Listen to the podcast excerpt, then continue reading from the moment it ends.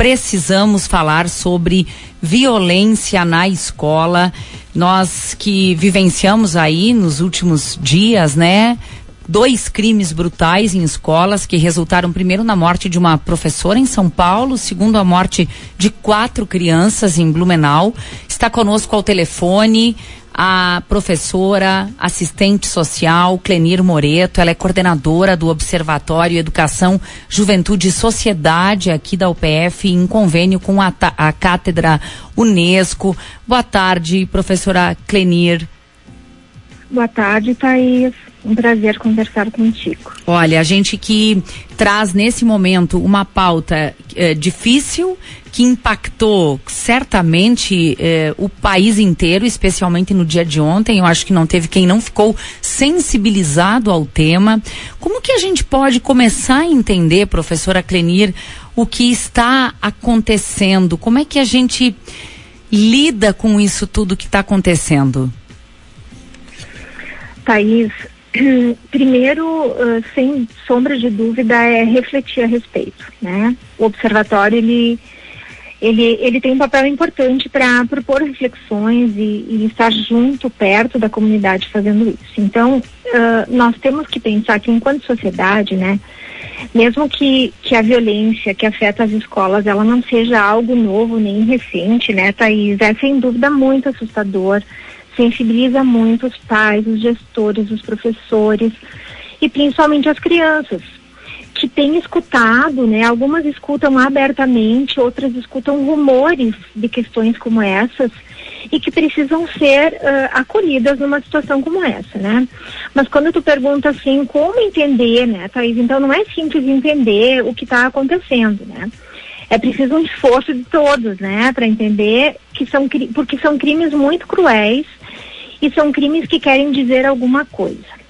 Essa violência, a violência, na verdade, ela é uma forma de dizer as coisas quando faltam as palavras, quando falta o diálogo, né? Então tem aí uma questão muito importante do ponto de vista assim, uh, de, de um, que exige um olhar profundo sobre isso e que é um olhar, Thaís, que exige tanto uh, a, um, um olhar sociológico, psicológico, né, político, cultural. Mas em todas as sociedades, a, a crueldade com crianças, ela coloca em xeque, Thaís, a nossa própria evolução, né? A nossa civilidade, a nossa incapacidade da gente se fortalecer e se, melhor, se melhorar enquanto humanidade. Então, assim, esse é um sentimento que está perpassando as pessoas, né? Que é, bom, onde é que nós estamos falhando ou onde não demos certo, né? Bom, uh, professora Clenir, esse sentimento de insegurança hoje ele toma conta, inevitavelmente, de crianças, dos pais principalmente, dentro do contexto desses dois crimes que aconteceram também dos professores nas escolas. É, como lidar com esta insegurança? O que cada um pode fazer na sua família, no seu trabalho, na escola, para entender melhor isso? Uhum. Importante isso, Thaís. Então a gente costuma dizer que os grupos de pais, inclusive quem tem crianças né, pequenas, adolescentes, são um ótimo espaço uh, para a gente organizar o cotidiano das crianças, né, das questões práticas. Esses grupos, às vezes, também têm espaço para compartilhar muitas preocupações, angústias, né? Nesse momento, nesses grupos tem circulado muitas informações, elas nem sempre são coerentes, verdadeiras, algumas, né, elas, elas transmitem pânico, um, e o medo, nessa hora, né, ele obscurece muito a nossa visão, a nossa capacidade de discernimento, né, Thaís? Então, assim, o que é importante pensar? Primeiro que nós somos os adultos, né? Então, nós precisamos de informação adequada, de qualidade, nós precisamos de leitura. E, e uma coisa importante que o observatório tem, tem, tem pensado, assim, né, nas suas práticas, é de, é de propor espaços de conversa com a escola. Né? É uma forma também da gente organizar o nosso medo. É, de, de, fazer a nossa parte no que diz respeito à educação ao, e ao cuidado das crianças também é uma forma de lidar com esse medo. Então, assim, crianças mais protegidas, menos ansiosas, mais uh, uh, crianças que conseguem dar nome ao que sente, né? Pais que conseguem dar nome também ao que sente, ao que se preocupam, mas sempre de uma forma uh, cuidadosa, sem expor né, tanto, o, tanto a, a ocorrência de fatos quanto a, a idade, né, que a criança pode, pode entender determinadas coisas, então isso é fundamental, Thais. Como uh, uma sociedade precisa agir, professora Clenir, para formar cidadãos não violentos? Quais as condições que são básicas, necessárias para a gente viver num, num mundo com menos violência? Thaís, eu, eu nunca vou deixar de repetir uma questão que os povos indígenas nos ensinaram, que até uma criança crescer e se tornar um adulto, toda a aldeia é responsável por ela. E nós vivemos um, uma sociedade onde as crianças moram nos seus apartamentos ou nos, nas suas casas e que cada família cuida da sua criança, as redes de apoio, né, às vezes são muito uh, frágeis.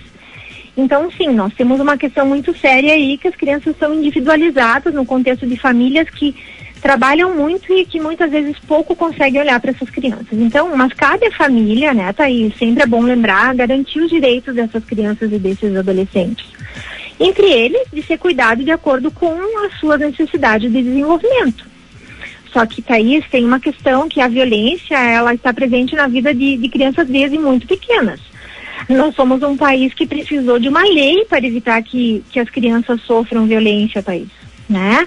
Violência física, pelo menos, mas elas também, elas continuam sofrendo violência psicológica, negligência. Eu incluiria aí também para formar, né, um cidadão assim uh, um, que tenha condições, né, de de olhar para o mundo e olhar para as pessoas com humanidade, né? Eu, eu incluiria o Estado, que também tem que garantir condições de proteção quando a família, por várias razões, naquele momento ela não tem condições para isso, né? A escola também, Thaís, cabe assegurar que o conteúdo que seja dado, né, que, que, que ela não se resuma um conteúdo lá, lá no contexto da escola, né? E, e, que as crianças aprendam na escola a ser cidadãs, que tenham experiência de humanização, que sejam escutadas, acolhidas.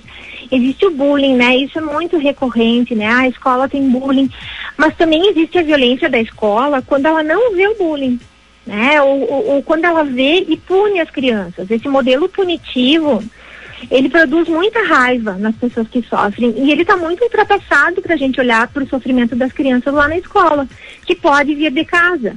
Bom, né? Então, na minha opinião, a escola precisa se reinventar nesse sentido, Thaís.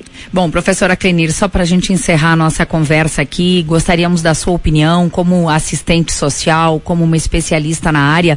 Os grandes veículos de comunicação adotaram, agora, de ontem para cá principalmente, uma nova postura de não dar visibilidade para as pessoas que eh, cometem esse tipo de crime. Qual é a sua visão sobre essa decisão? Thaís, me parece uma decisão muito acertada.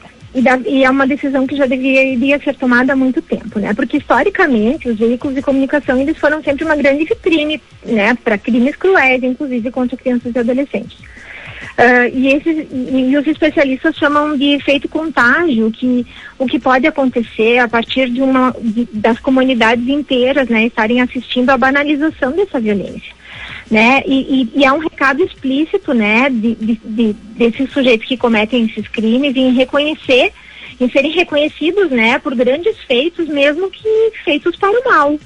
Então, assim, o meio de comunicação ele pode ser um, um, um, ele pode esclarecer que a violência está acontecendo, mas não dá tanto detalhamento, né? Então eles têm a responsabilidade social de não alimentar essa cultura da violência, né? Ao contrário disso, eles precisam colocar em discussão uma grande força-tarefa da sociedade, Thaís, para escutarmos o que esses crimes querem dizer e também como evitá-los. Tá certo. Professora Clenir, muitíssimo obrigada pelas informações. A gente aproveita para lhe desejar aí uma feliz Páscoa, um ótimo feriado. Obrigada. A vocês também, Thaís. Um grande abraço. Obrigada, Cris. A gente que acabou de conversar, de ouvir a professora Clenir Moreto, me chama muita atenção e vou até reforçar uma frase que ela trouxe aqui bem no início da entrevista. A violência acontece quando faltam as palavras, quando falta o diálogo, hum. entre outros, outras uh, citações muito importantes que a professora Clenir acaba de nos, nos trazer. Conversa importantíssima.